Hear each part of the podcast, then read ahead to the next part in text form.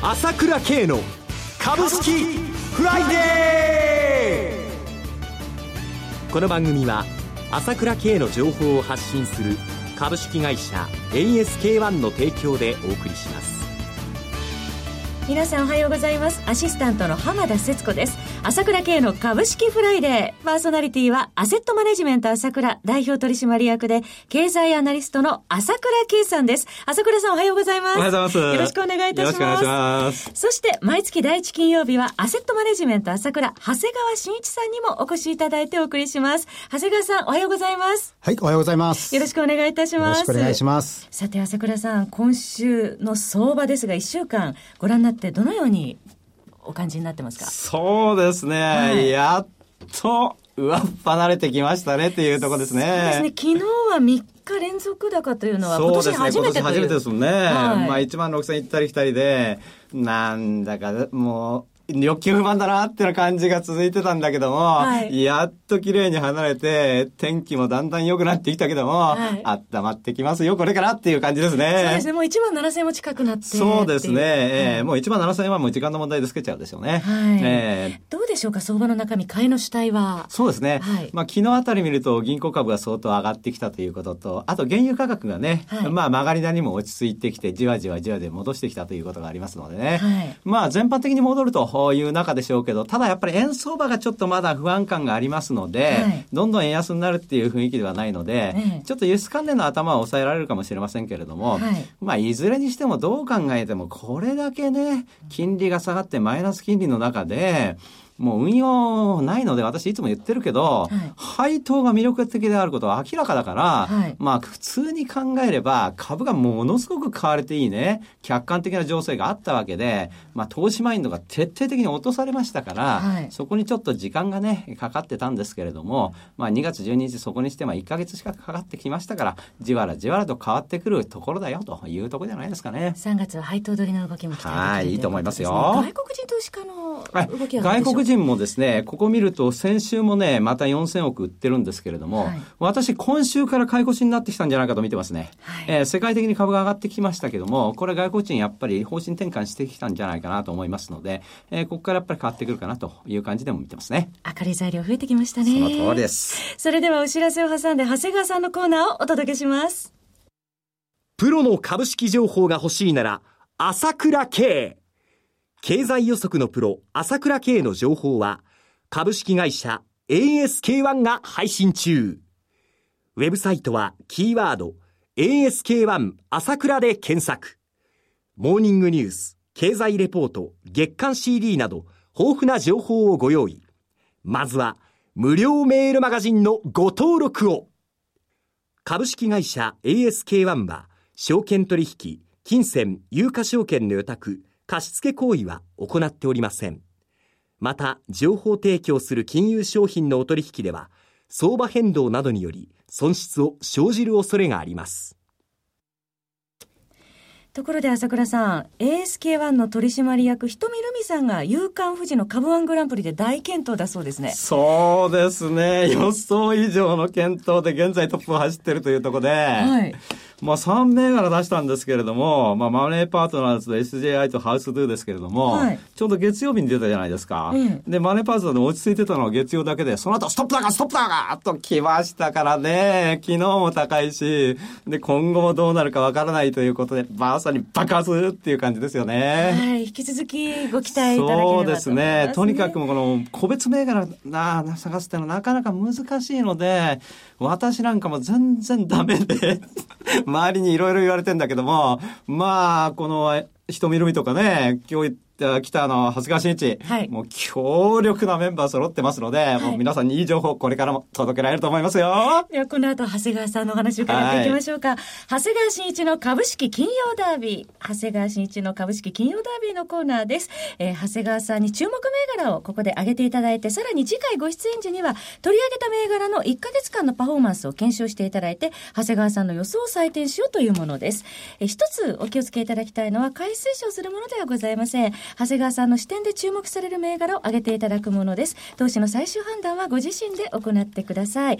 さて、長谷川さん、先月の振り返りからいきたいと思うんですけれども、はい、先月取り上げていただきました銘柄、はい、えー、6166中村長江は、上昇来高値4割、えー、今日の上昇となりましたね、その後。はい、えそして、えベクトル6058、こちらも上昇で、え2月22日上場来高値を更新しました。え6788日本トリム、こちらもご紹介時からの上昇、2132アイレップ、えこちらも昨日ですね、え上場来高値を更新いたしました。英検価格4549、こちらが、え昨日2141円の8円安と200 200円の下のところあたりで、えー、下げておりますが、全般的に結構上場来高値や昨年来高値をつけた銘柄もあってということですね。長谷川の方も好調ですよね。はい、ね、あの、今週もですね、えー、今月も、えー、銘柄をご用意いただいておりますので、注目銘柄お願いします。はい、えー、まずは中村長江です。はい、コード番号6166です。えー、昨日の終値5250円と140円安となっておりまして、えー、昨日ですね、上場来高値を更新しました。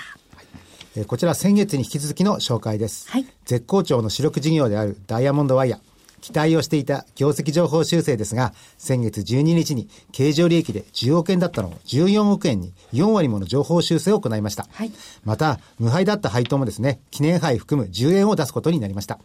アナリストもカバーしています。岩井コスモ証券続いて、一押し証券も新規 A、目標株価6000円としてきています。さらなる新工場の立ち上げも期待されておりますので、今後の業績推移には一層期待しています。はい業績の情報修正と新工場の立ち上げを繰り返すこのパターンは、昨年7月1400円台から半年余りで4500円台まで3倍になったダブルスコープと似ていますので、はい、今後の株価推移には非常に楽しみです。はい。続いての銘柄いかがでしょうか？はい。えー、次にアイアイレップです。はい。東証2部上場、コード番号2132です。昨日の終値は9円安533円、えー、昨年来高値を更新しました。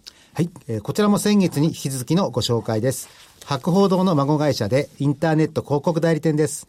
前回ご紹介したようにインターネット広告媒体費市場は順調に拡大しているんですが、特に伸びているのがリスティング広告を代表とする運用型広告市場です。はい同社はこの分野に強みを持っておって、単純に掲載枠を買い取り、配信する従来のやり方よりかなり高度な手法です。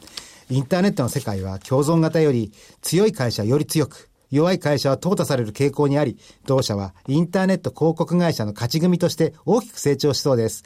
今月も目が離せません。はい。続いての銘柄いかがでしょう？はい、えー、ベクトルです。はい。東証一部上場6058、昨日の終値9円高2418円でした。えー、先月18日に小型株発掘で定評のある藤野英人率いるレオスキャピタルワークスが同社を5.03%保有する株主になったとの発表がありました。また26日には子会社の PR タイムズが東証マザーズへ上場するとの報道がありました。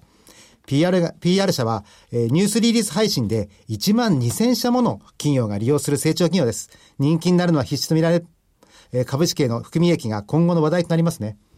また、本業の成長ぶりも素晴らしいものがあります。はい、ベクトルはこの5年で利益を5倍にした企業ですが、2020年期には、今の17億円の営業利益を100億円にしたいって言ってます。犠牲がいい会社、私は好きです。頑張ってほしいです。はい。えー、CM の後も注目銘柄について長谷川さんにお話しいただきます。朝倉慶が発信する情報は、株式会社 ASK1 にお任せ。毎朝7時にスマホで株式情報が聞けるモーニングニュース。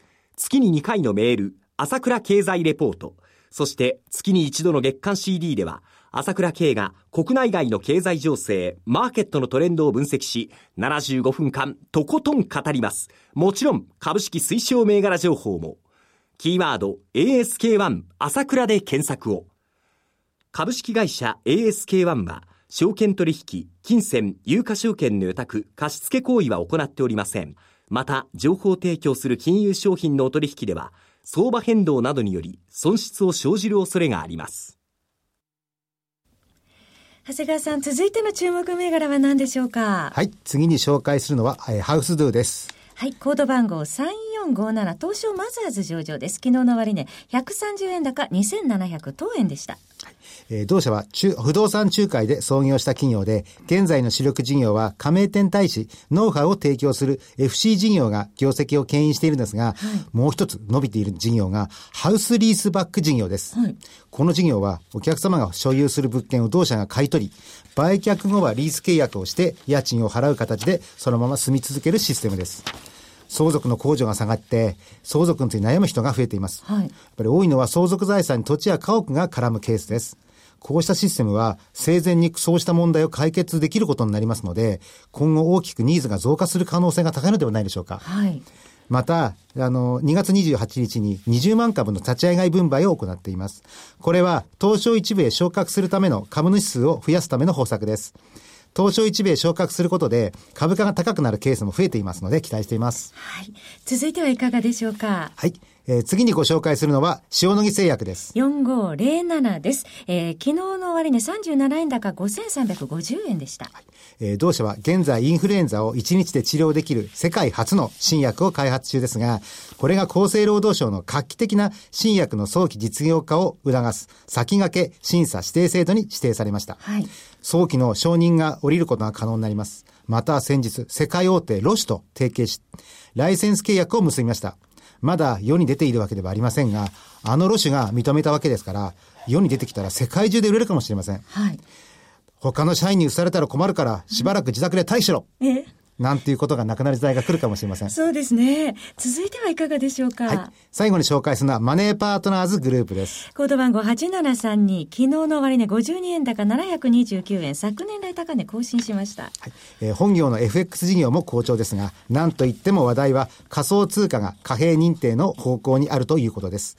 同社は昨年4月にアメリカ大手ビットコイン取引所、クラーケンとの業務提携にかかる基本合意に関するお知らせを発表しています。まだ検討段階ではありますが、関連銘柄の筆頭として同意づいています。ただし、急騰していますので、リスクはかなり高いです。お気をつけて売買してください。はい。えー、今日取り上げていただきました銘柄は、6166中村長子2132、アイレップ6058ベクトル、そして3457ハウスドゥ、4507塩野義製薬、8732マネーパートナーズ、以上6銘柄でした。えー、なお繰り返しになりますが、取り上げた銘柄はいずれも長谷川さんの視点で注目する銘柄でありまして、買い推奨するものではございません。